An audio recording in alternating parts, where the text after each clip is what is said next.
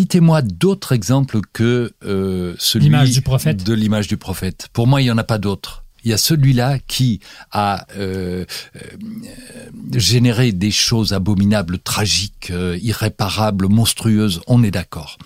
Cela dit, je n'ai jamais été tenté par la représentation du prophète Mhm. parce que je savais que c'était quelque chose de très très très très sensible et je ne le ferai pas parce que, comme je vous le disais euh, l'autre fois, je n'ai pas envie de me suicider et d'ailleurs plus personne ne le fait. Euh, ces salopards en, en, assassinant ont réussi au moins ça, à ce qu'on ne représente plus leur prophète.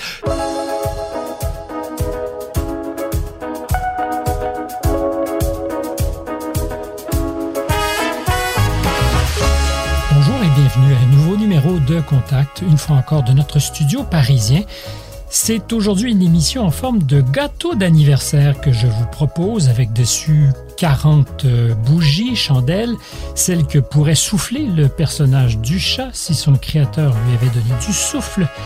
Il lui a donné cependant d'autres talents, par exemple celui formidable de poser des questions que personne ne se pose. Philippe Guéluc, bonjour. Bonjour, Bel objet que cet album.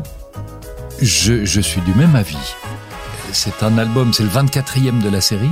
Avez-vous déjà été déçu de l'un de vos albums? Une fois où il y avait une petite euh, erreur dans la mise en page et tout était imprimé un demi centimètre trop bas.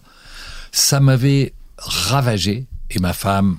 Ravagé? Oui, j'étais anéanti. Vous Vous savez, êtes à un centimètre ou un demi-centimètre du bonheur, quoi. Mais là c'était un, un petit demi centimètre en dessous. Et c'est comme la surface de l'eau, juste en dessous, c'est C'est pas terrible. C'est pas terrible, voilà. Si on n'est pas équipé. Non, non, voilà. Alors, j'apporte beaucoup de soins à préparer la maquette, à, à chaque détail, à la, la moindre virgule qui pourrait être euh, mal placée. Et, et donc, si il- ce n'est pas euh, parfait comme je le voulais, enfin, je sais pas si ce que je veux est parfait, mais en tout cas, si ce n'est pas exactement comme je l'ai en tête, euh, il y a un petit sentiment de malaise qui passe après. Et puis, euh, c'est pas grave. peut-être. Ah, dis- disons plutôt précis. Mhm. C'est une belle qualité à avoir quand on fait ce métier. Ben, il y a deux métiers dans lesquels c'est indispensable, c'est le mien et celui de tireur d'élite. Vrai. Hein? Je penserais aussi aux contrôleurs aériens. Exactement. Parlons aussi des mic- microchirurgiens du cerveau. Cela aussi. Oui. Ça, fait- ça fait finalement pas mal de monde. Euh, Philippe Guéluc, je disais tout à l'heure en parlant de votre personnage qu'il se pose des questions que nous nous posons pas toujours. Mhm. Il s'expose au ridicule à l'occasion, peut-être, quand on le regarde ou quand on lit vos BD. Aujourd'hui, c'est terrible s'exposer au ridicule. Il avait pris les devants, il le fait dès le départ. Vous savez que son apparition dans le journal Le Soir en Belgique le 22 mars 83, euh, c'est un strip. Le strip, c'est ces petites bandes de trois cases. hein, Mhm. que je À l'avais- l'américaine. J'avais intitulé la série L'humour en valson. Et euh, lors de sa première apparition, dans la première case, il dit pif, dans la deuxième paf, dans la troisième pouf, et il conclut en disant c'est un bon début.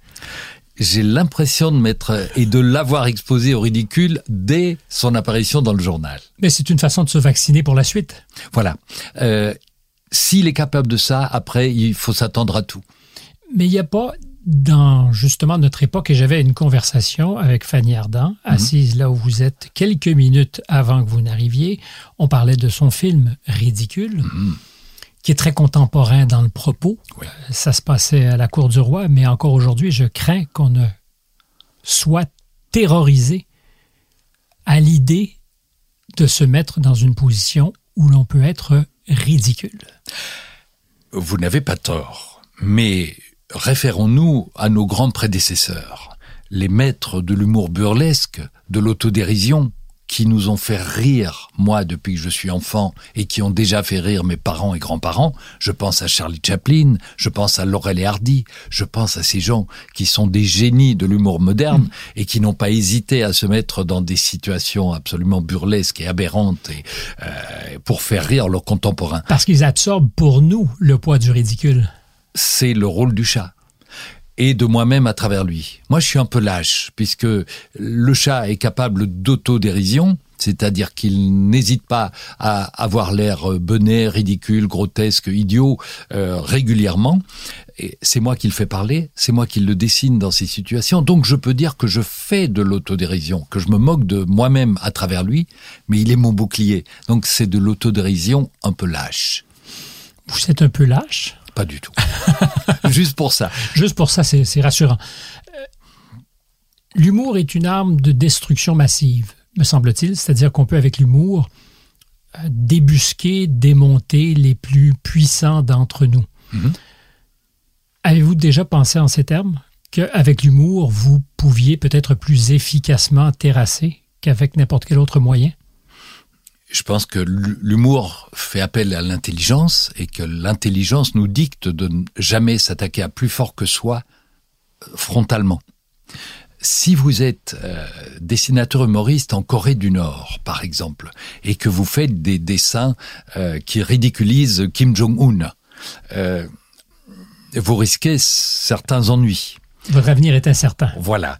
Tandis que si vous faites des blagues qui ont l'air innocentes, J'imagine que Kim Jong-un, je ne sais pas si je dois l'appeler Jong-un ou Kim, quel est son prénom, mais notre ami à tous, j'imagine qu'il aime rire. On le voit de temps en temps rire lorsqu'un missile explose, par, exemple, au-dessus du Japon, euh, ou dans des circonstances euh, comme celle-là. Non, tout le monde rit quelque part. Je pense que les, même les dictateurs les plus sanguinaires ont été à un moment ou un autre de leur parcours sensibles à l'humour. Ils ont ri, parfois au dépens des autres, mais ils ont ri, ils savent ce que c'est. Parce que le rire, c'est aussi la première expression du bonheur chez un nouveau-né. Il ne sait pas parler, il ne sait pas s'exprimer. Quand il voit son papa et sa maman, il rit, il est heureux. Et je pense que ce sentiment ne nous quitte jamais.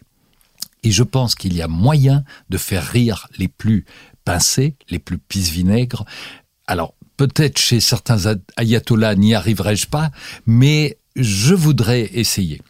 Et là où je... Vous n'aimez pas qu'on vous résiste? Bah non. Bah non, l'humour est aussi une, arme de séduction. Et, non, et je termine ce que, ce que je voulais dire. Donc, frontalement, faut faire gaffe. Euh, et, par contre, il y a moyen de prendre les gens à revers. Et sans qu'ils ne se doutent de rien.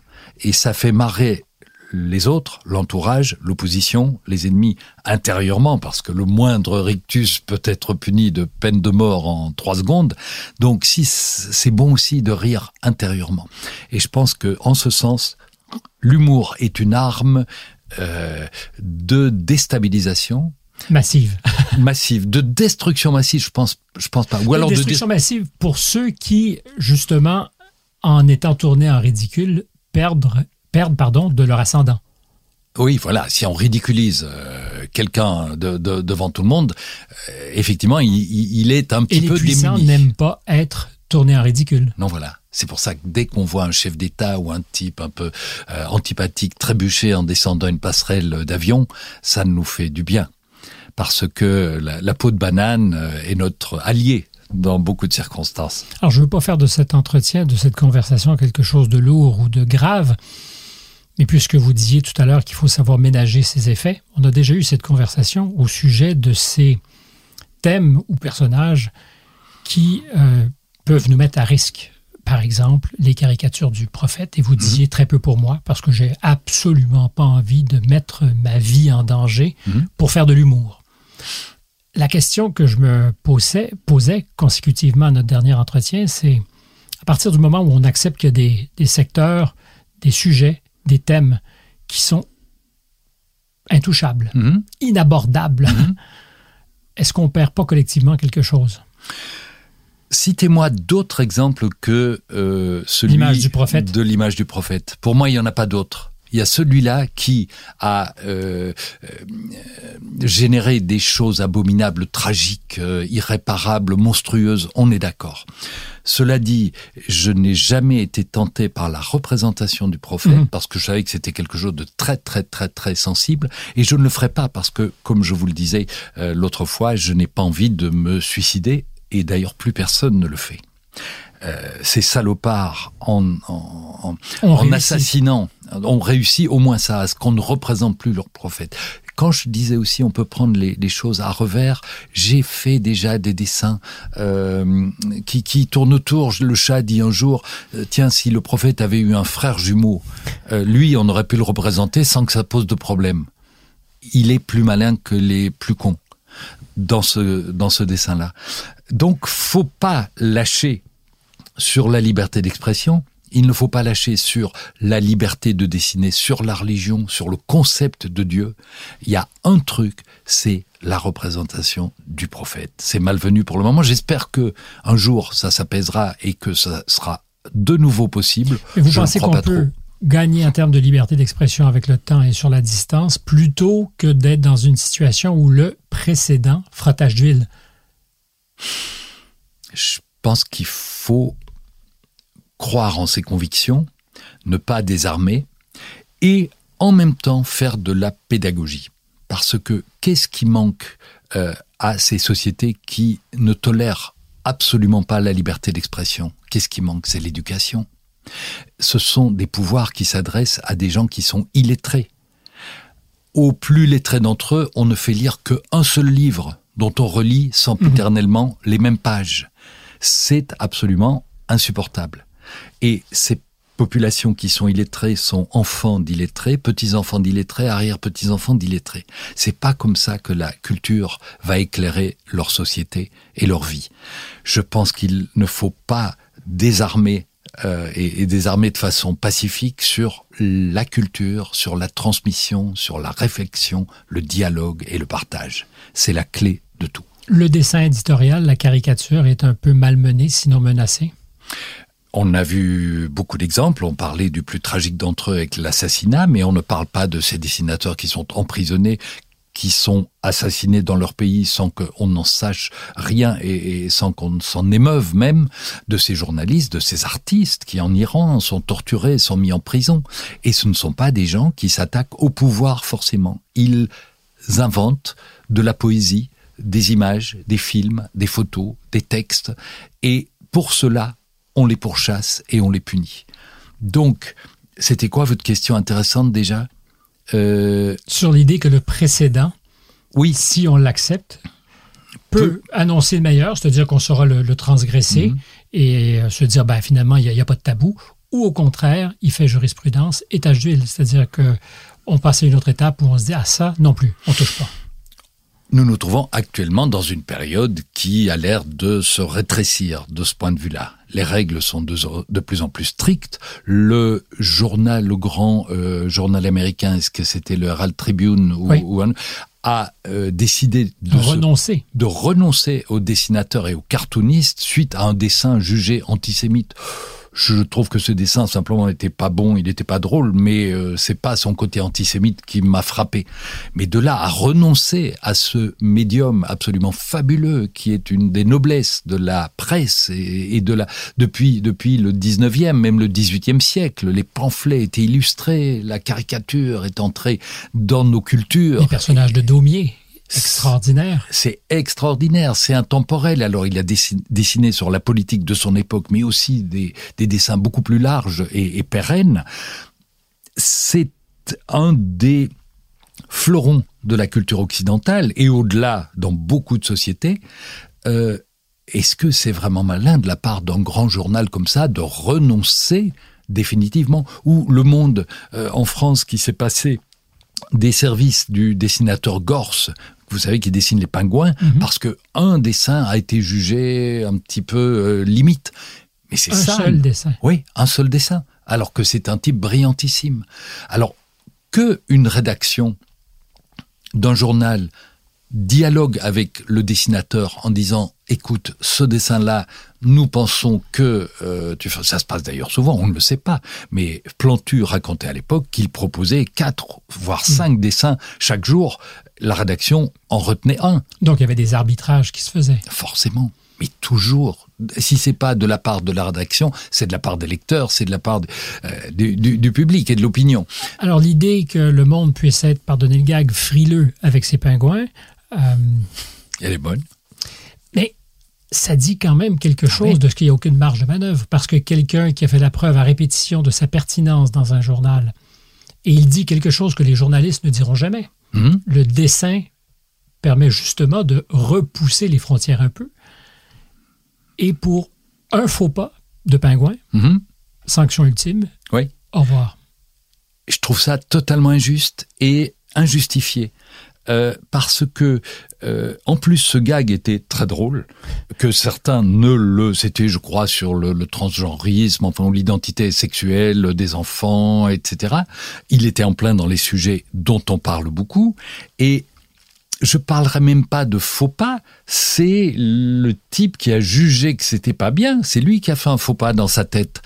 En fait, mais je dis il faut pas oui, oui. pour ceux qui ont décidé que c'en était un, mais non pas pour euh, le dessinateur. Le n'oublions jamais qu'un dessin humoristique n'est qu'une proposition, ce n'est pas une opinion. Sauf si on fait du dessin premier degré en disant les riches sont des salauds et les trucs là c'est clairement une opinion. Mais s'il y a une idée poétique, humoristique, transgressive, second degré, c'est une proposition. Et ce que j'aime dans mon métier, c'est que je n'impose pas, je propose mhm. et j'ouvre le dialogue. Et j'adore recevoir des courriers ou des critiques de contradicteurs qui disent je trouve que vous n'avez pas le droit d'évoquer Dieu dans un de vos dessins parce que ceci et cela.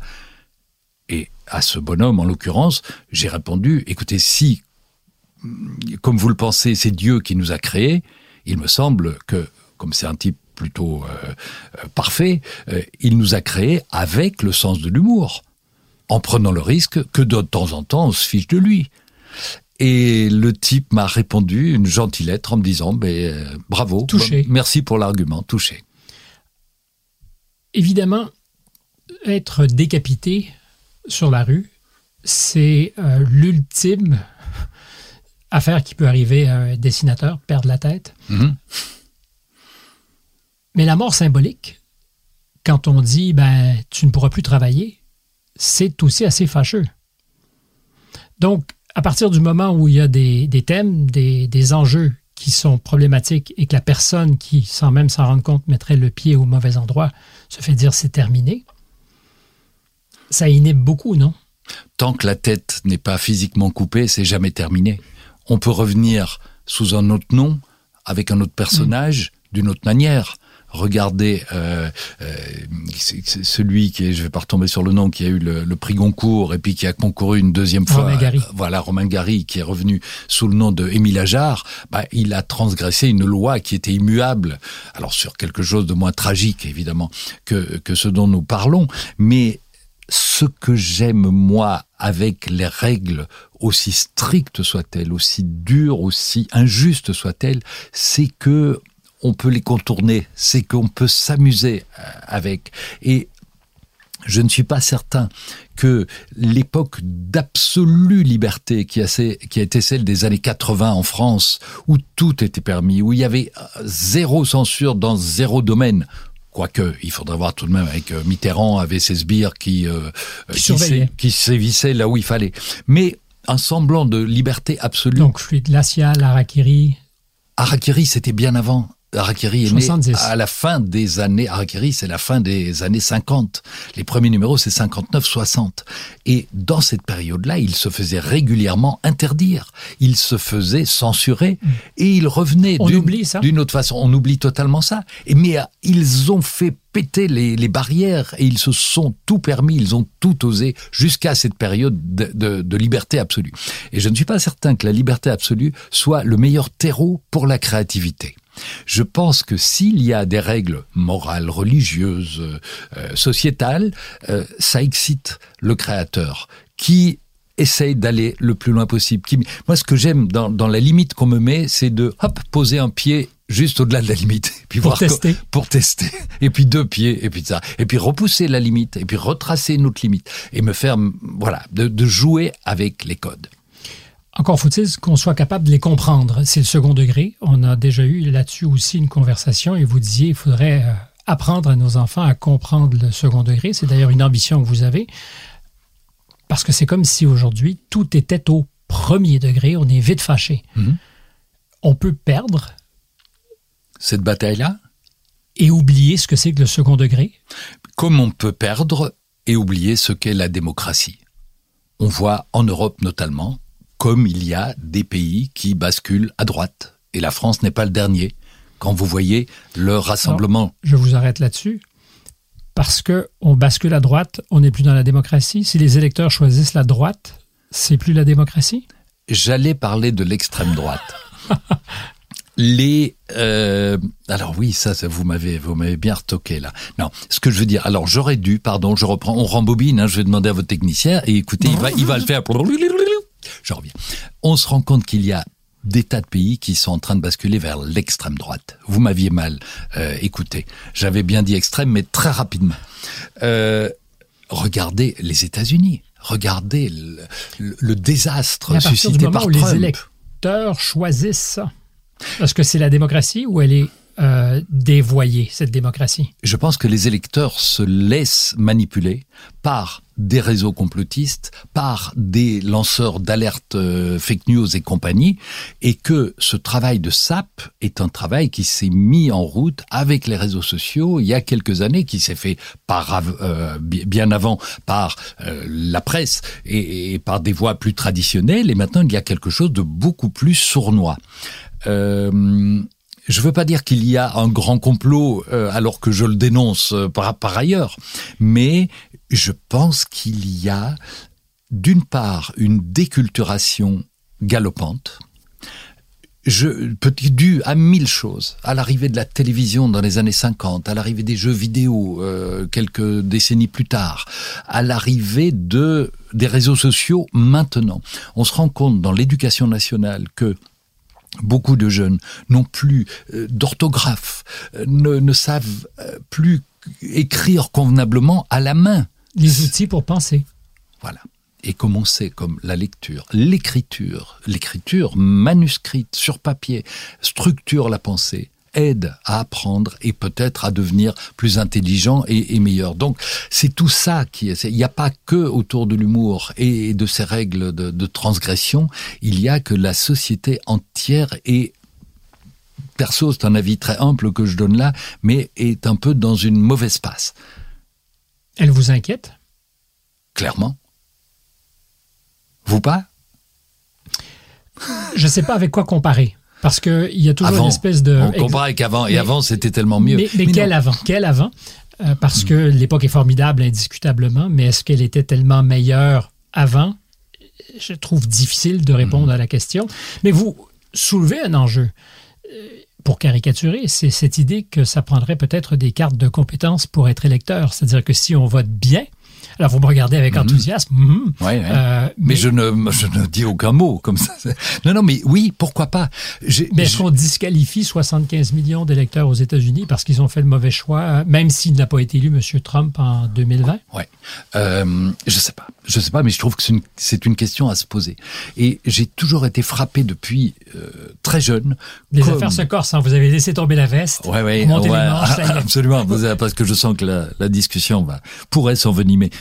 Le, le j'ai été frappé depuis très très longtemps par cette chose-là. Je me dis c'est formidable, la démocratie, c'est donner une, une voix à chaque électeur.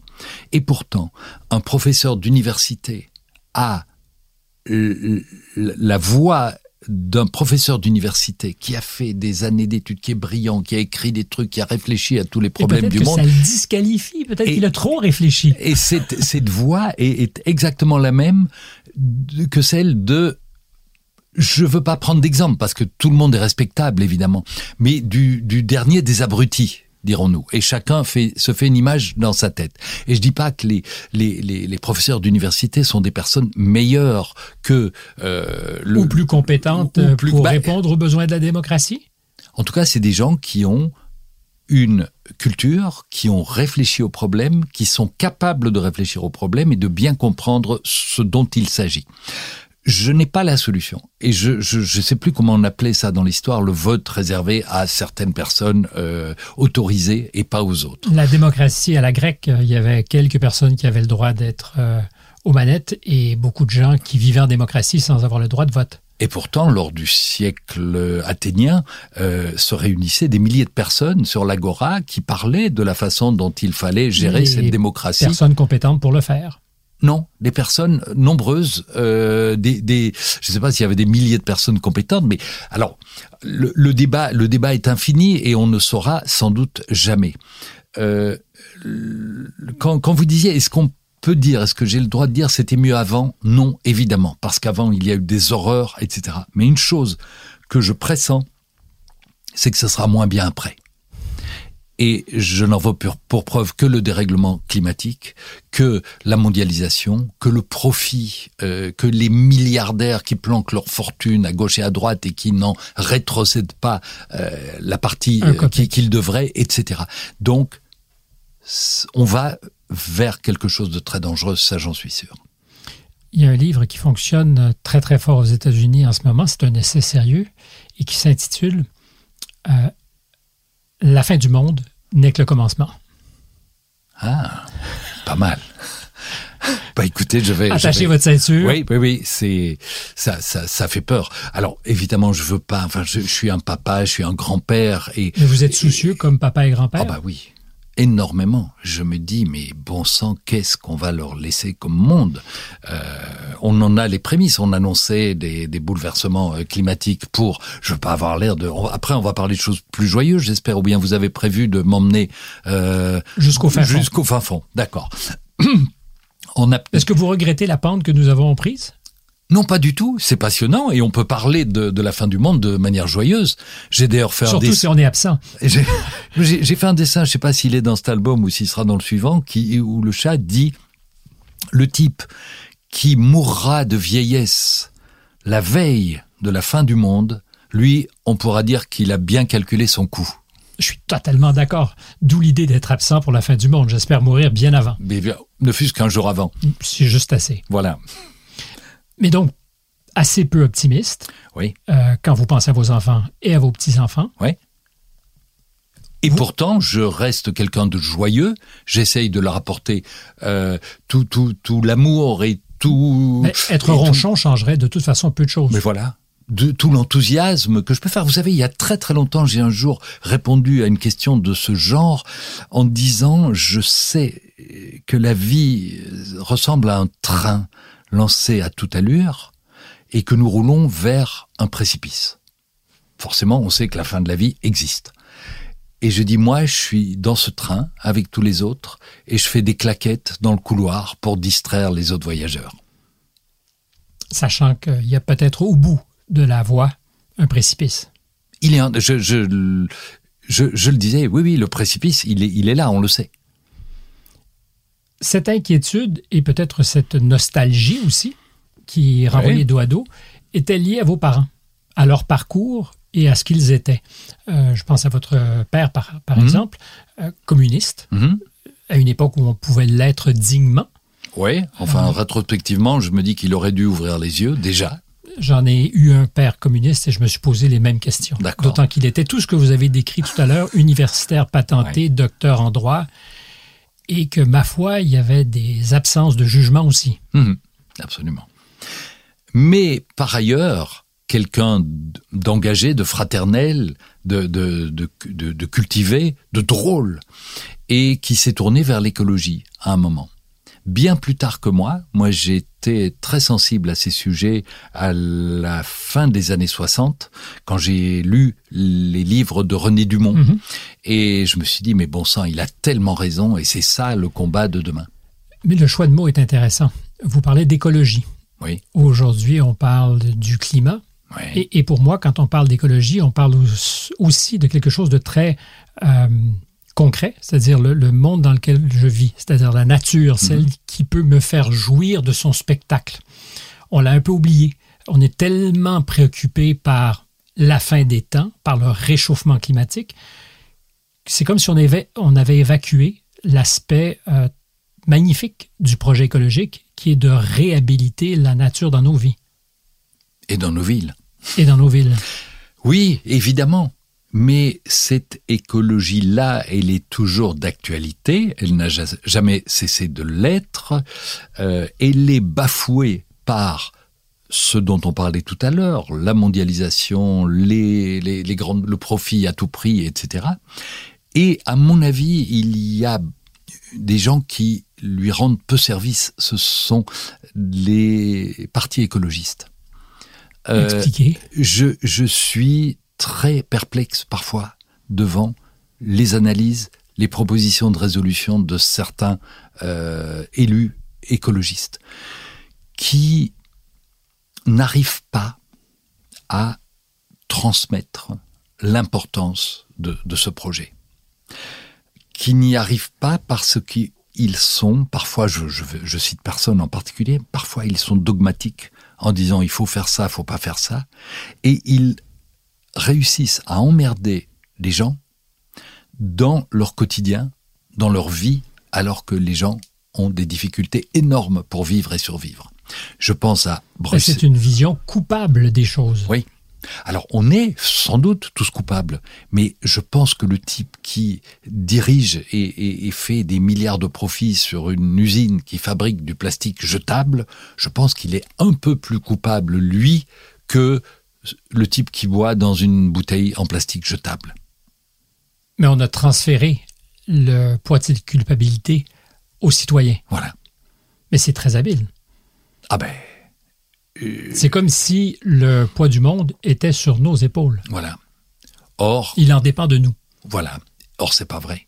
On a, on a beau, ce qui est, ce qu'il faudrait essayer d'arriver, mais c'est un projet euh, absolument euh, irréalisable à mon sens, mais si chacun de nous commence à vraiment faire gaffe. Et je connais, moi, je, je, je, fais ça depuis des décennies, à ne plutôt utiliser une gourde qu'une bouteille, mmh. à ne pas prendre la voiture pour aller acheter une baguette de pain à, à 200 mètres de chez soi, à privilégier les transports en commun plutôt que la voiture, etc., etc. Tous ces gestes du quotidien, à mettre un pull au vert plutôt que de monter le chauffage, etc., etc. Eh bien, si nous le faisions D'abord, on va jamais le faire tous. Il y a qu'une partie de nous qui le faisons. Et quand on voit qu'on est 8 milliards et demi d'individus, on se dit, ben, si on est un demi-milliard à le faire, ben, ça sert à rien, quasiment. C'est triste à pleurer, mais c'est comme ça. En revanche, si on est 8 milliards et demi à le faire, là, ça peut commencer à marcher. Donc, l'importance de l'éducation, de la transmission, de savoir lire, écrire, de dialoguer, de se documenter auprès d'informateurs dignes de ce nom, et pas de gens qui, comme les climato-sceptiques aux États-Unis, qui sont une euh, grande partie des électeurs de Trump, euh, disent mais non, c'est des conneries, le gaz de schiste c'est formidable et les États-Unis ne sont responsables en rien de la pollution à l'échelle planétaire. Voilà, c'est ça qui, qui me dérange profondément. Dérange profondément? Qui me révolte c'est une manière j'essaye d'utiliser des j'essaye d'utiliser des termes doux mais je devrais dire qui me rend dingue, qui m'insupporte. Vous voulez encore des. Pourquoi, mais pourquoi synonymes? ménager à ce moment-là euh, le sentiment que ça fait naître en vous? Bon, C'est une manière. Peut-être que le chat a déteint sur moi et c'est une manière légère de parler de choses graves. C'est d'ailleurs peut-être aussi la plus belle des façons de parler des choses graves, avec une certaine légèreté, pour ne pas se laisser écraser par le poids de ces choses graves. Quand mmh. on a commencé à parler d'éducation tout à l'heure, on a fait un long détour, mais c'était au sujet de cette idée de d'enseigner, si tant est que ça se puisse, le second degré. Ah oui. Euh, parce que ça se perd. On est vite froissé, on est vite vexé. Mmh. Et, et, ça rend l'humour très difficile. Parce que le, le carburant de l'humour, c'est la capacité qu'on a ou qu'on n'a pas à lire au deuxième degré. Et c'est vrai dans les rapports entre citoyens. Bien sûr. Et si on perd ce second degré, je reviens à ce que vous disiez sur l'état de la démocratie, ben, il devient de plus en plus difficile d'arbitrer nos rapports au quotidien entre nous. Lorsque vous m'aviez parlé de second degré, j'avais obliqué vers euh, la démocratie qui semblait un petit peu nous échapper. C'est et, et puis on a fait, on a fait un, un, un long détour passionnant sur ce sujet-là. Revenons au second degré. Alors, tant qu'il y a des apôtres du second degré, comme votre serviteur, comme d'autres, comme vous-même, et qu'on peut transmettre à une personne à la fois, à mille personnes, à un million de personnes, à travers les ondes ou, ou les médias, mmh. faisons-le.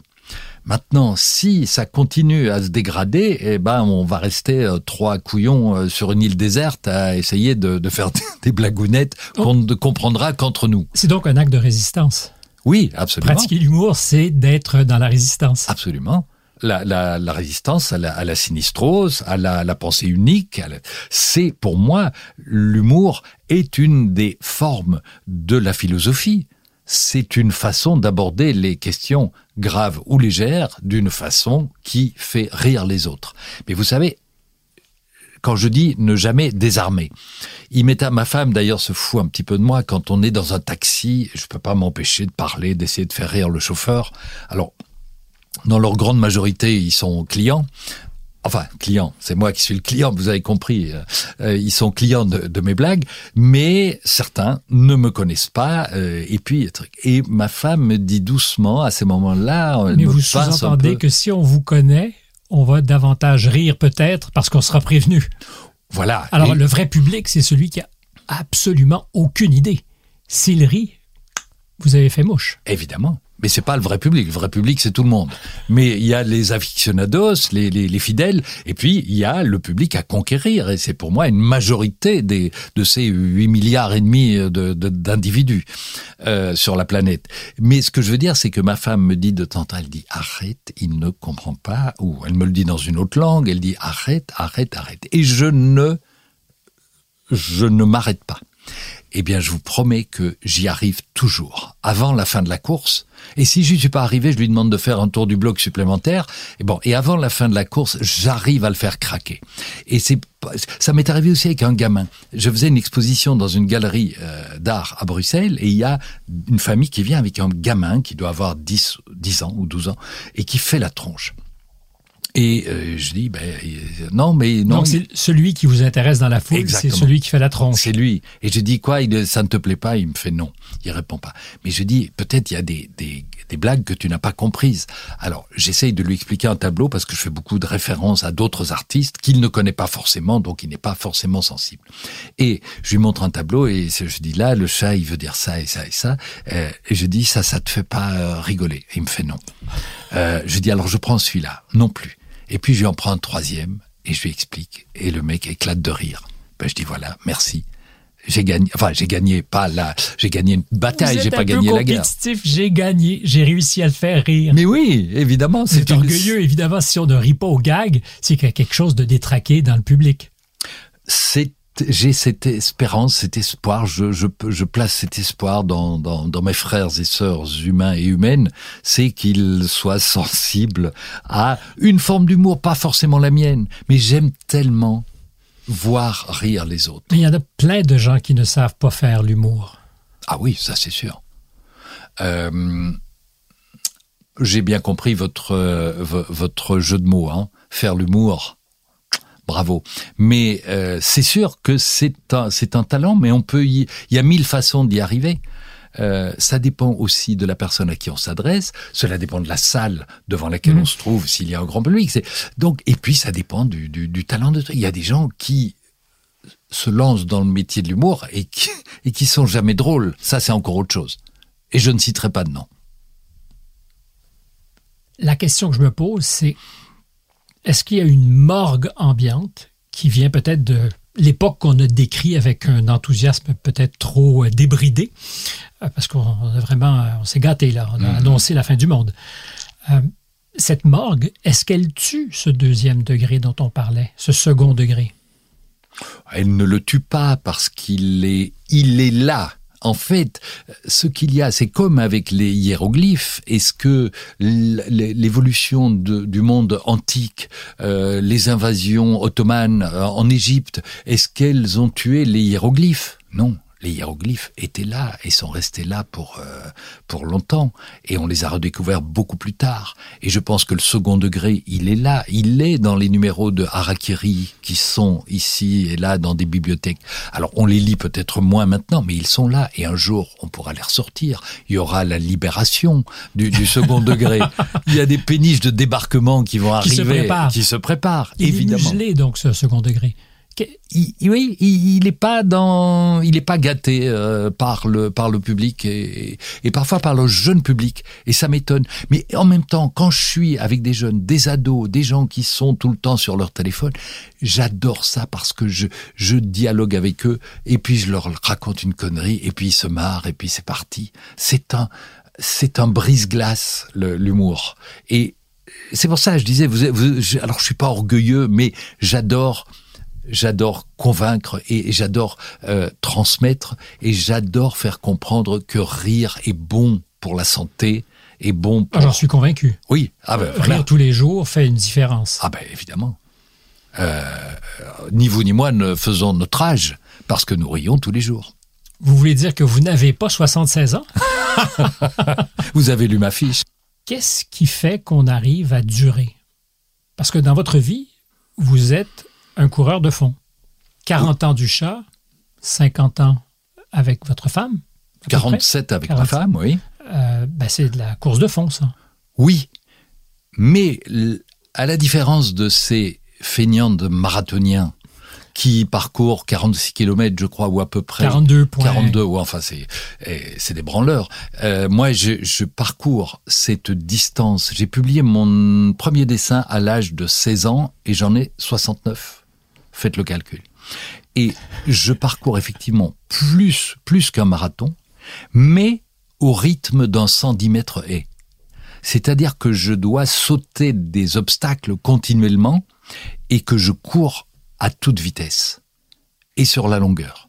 Je connais pas un athlète qui ait été capable de faire ça et en plus à l'arrivée de dire une blague qui fait qui fait rire les arbitres. Sans avoir transpiré évidemment parce que c'est si exigeant que de produire pendant 53 ans, parce que c'est ça le, chiffre magique, le 69 moins 16, ça nous amène à 53 ans, à produire presque tous les jours quelque chose? Pas, pas presque tous les jours quelque chose, euh, quelque, des, choses tous les jours en, quantité. C'est une question qui peut-être sera fâcheuse parce que quand on parle de sous, généralement on ferme les volets. Mais je me posais la question, avec votre succès, il y a nécessairement euh, du confort, de l'argent. Est-ce que ça peut devenir inhibiteur? C'est-à-dire que il y a un moment où on se dit, ben, pourquoi? Ah, ben non, justement parce que comme ça n'a jamais été le moteur, si ce n'est que le fait de travailler a été un moteur pour simplement pour nourrir mhm. ma famille. Euh, quand on a eu des enfants, on n'avait pas euh, un sou de côté. Donc on travaillait tous les deux et moi je faisais des boulots improbables parfois pour pouvoir euh, subvenir à nos, le rêve. À, voilà, subvenir à nos besoins. On, on s'est acheté une maison en 1980 à la campagne et on a évidemment pris un crédit à l'époque, ça peut faire réfléchir certains, à l'époque c'était 11,25% euh, pour l'emprunt euh, bancaire. Euh, et, et, je n'ai appris que 17 ans plus tard qu'on pouvait demander la révision des taux. Et mon salaud de banquier ne m'en avait pas dit un mot. Lui, Donc, voilà. Donc je suis, l'histoire. Je suis nul dans, dans ce domaine. Mais euh, non, c'est ça qui est magique, c'est que comme, euh, à part, je vous dis au début, parce qu'il faut travailler pour, oui, on travaille pour gagner un petit peu de sous. Et puis quand j'ai eu mon premier relevé de droits d'auteur à la sortie du premier album du chat, euh, ça a été magique parce que je m'y attendais pas et que, comme me disait Olivier de Kersauzon, les droits d'auteur c'est l'argent le plus noble dont on puisse rêver, parce que le travail est fait et ensuite, selon l'appétence selon le goût du public, le livre est un succès ou ne l'est pas. Et s'il est un public, il vous ramène des droits d'auteur qui sont une récompense totalement inespérée. C'est comme un billet de loto. Sauf qu'on n'a pas bossé pour, enfin, on se comprend. Euh, pour le loto, c'est comme ça, c'est totalement le hasard. Ici, c'est le fruit de plein de choses. Et ça ne m'a jamais traversé l'esprit de me dire je vais travailler plus pour gagner plus ou je vais choisir ce projet-là pour gagner plus. Vous avez déjà eu mauvaise conscience parce que ben, de ce métier que vous aimez ou de ces métiers que vous aimez tellement, vous avez réussi à si bien gagner votre vie? Non, parce que... communiste, je me dis des fois. Oui, oui, j'aurais pu. Au, au, départ, oui. Et c'est vrai que quand on, s'est acheté ce, qui est devenu mon atelier et mon domicile à Bruxelles, au départ, j'ai pas, on a acheté le bâtiment. C'était après mes années de télé, et donc on avait, on était un petit, on était à l'aise à ce moment-là, et j'ai pas osé le dire à mes parents parce que je me suis dit eux ils vont euh, ils vont mal le prendre en disant mais quoi tu es devenu un affreux capitaliste etc. Tu te la joues. Or on aime on, on, on, a acheté ça parce qu'on on aimait ce, ce, ce, bâtiment et que c'était en plus une assurance vieillesse si on veut. Mais je n'ai jamais eu cette mauvaise conscience là Et peut-être qu'au fond de moi, si quand même, parce que je ne cesse de m'investir, euh, de soutenir des projets euh, associatifs, des projets solidaires, des projets sociaux. Et on a fait le compte avec euh, mon équipe, euh, j'en soutiens 40 environ oui, 45 euh, chaque année. Euh, certains c'est récurrent, d'autres c'est des nouveaux qui s'ajoutent et je voilà, et je n'arrête pas. Et je me dis que c'est peut-être une manière aussi de redistribuer la chance que j'estime avoir eue en me disant euh, Le Voilà. talent ou les talents, c'est une chance? oui, ça c'est le ça c'est le billet de de loterie, le, le billet à gratter. Vous avez gagné. On sait pas. Ben, oui, ça c'est aux autres de, de le dire. Mais enfin, j'ai, Mais vous, je vous suis, avez une opinion. je suis. Oui, je me dis quelle chance de savoir dessiner sans l'avoir appris, de savoir sculpter sans jamais avoir pris un cours de sculpture. Ça, c'est tout de même un, un, un truc qui vient de nulle part. Et quelle chance surtout de continuer à être inspiré d'être enthousiaste, joyeux et, d'avoir envie tous les jours d'inventer euh, Ça se nourrit. L'enthousiasme et l'inspiration?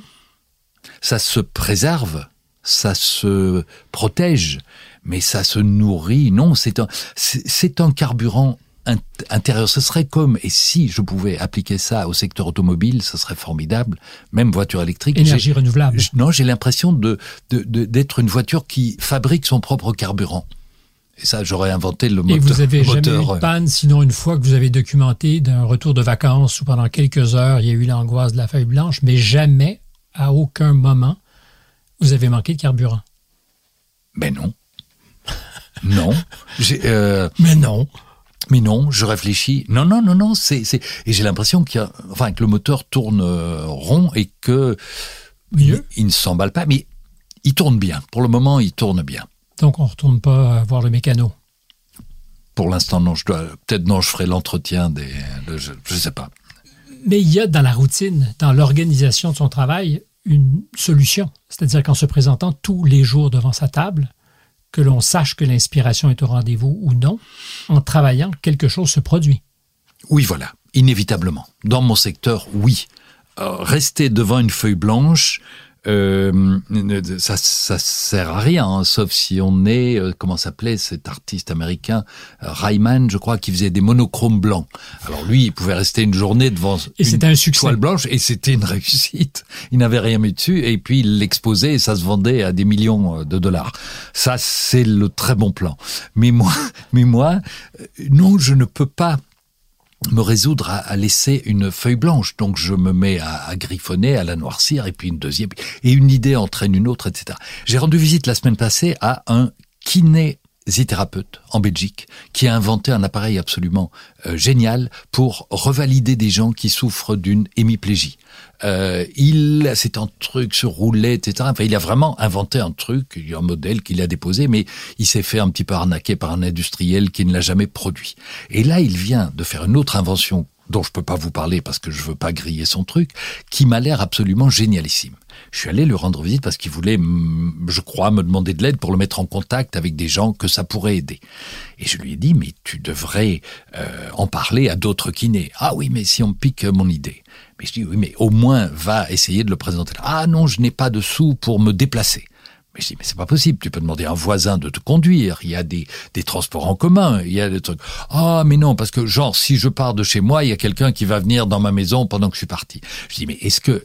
Et puis, je, je dis, mais de quoi tu vis? Et il dit, je, je touche une retraite. Ben, je dis, eh ben alors, ça peut t'aider. Je dis, et ta femme, est-ce qu'elle travaille? Non, elle n'a jamais travaillé. Mais je dis, mais bon sang, vous êtes encore jeune. Ils avaient un peu plus de 60 ans. Vous êtes encore jeune. Travailler, c'est pas si compliqué que ça. Euh, vous pourriez garder des enfants pour le voisinage. Vous pourriez être, oh non, c'est pas. si- Et à tout ce que je disais, c'était ah non, ah non, ah non. Une objection. Et je me dis, mais le type, il va jamais arriver à, à vendre son truc, enfin, ou à le vendre, ou à le faire produire. Mais ça pourrait vraiment apporter de l'aide à des milliers de gens qui ont soit la sclérose en plaques, soit une paralysie, etc. Et le type, il veut pas. Eh ben moi, je suis le contraire. Je me mets de, de- devant ma page blanche et j'y vais, et j'y vais, et j'y vais, et jamais je renoncerai. Et vous riez quand vous avez trouvé le gag? Il vous, arrive de rire seul de vous-même, de, de votre gag? pas de moi-même parce que je, sauf si je suis vraiment ridicule, mais euh, il m'arrive de rire d'un gag que j'ai inventé. Et le, vous savez, je suis entouré d'une dizaine de personnes dans, à l'atelier. L'un s'occupe d'Internet. J'ai une collaboratrice archiviste qui est euh, originaire de Montréal, une fille formidable, euh, une graphiste, un coloriste qui vient une fois par semaine, une secrétaire, un type qui s'occupe des encadrements, des transports, etc. Et ils savent, parce que mon atelier de dessin se trouve dans une, une sorte de... comme chez Simon, l'homme à la cage de verre, mhm. c'est des murs de vitré et donc ils me voient parfois travailler et ils m'ont déjà vu mais écroulé de rien sur un dessin que j'avais fait et ça vous êtes donc bon public à l'occasion non non parce que la plupart du temps je je je, je suis sévère avec moi-même. Mais quand je fais ce que j'estime être une très belle trouvaille, là je craque et, et je ris moi-même comme si c'est quelqu'un d'autre qui l'avait produit. 40 ans plus tard, pas une ride au visage du chat, normal, avec l'embonpoint qui, qui est le sien, il ne se ride pas, il se, il se lisse. Il se déride. Voilà, et il déride les autres. C'était un peu implicite tout ça. Philippe Geluc, merci. Et merci à vous. Avons-nous eu du plaisir? Mais énormément, et j'ai un tout, une toute petite frustration. Laquelle? Je crois que vous n'avez jamais dit le titre du nouvel album qui sort le 11 octobre. Est-ce que ça serait Le chat et les 40 bougies vous êtes parfait. Le chat et les 40 bougies, ça sort en octobre parce qu'il en souffle 40. Oui, enfin là, il, a, il, est, il était caché dans le gâteau et je crois qu'il a mangé la garniture euh, intérieure. C'est l'impression qu'il me fait. Absolument. merci beaucoup. Un plaisir renouvelé de vous avoir au microphone. Ben voilà, c'est tout. Marianne Grenon était à la recherche, Jeanne Creteau la réalisation, Adrien Beccaria faisait l'enregistrement ici à Paris, Stéphane Bureau au microphone. À très bientôt.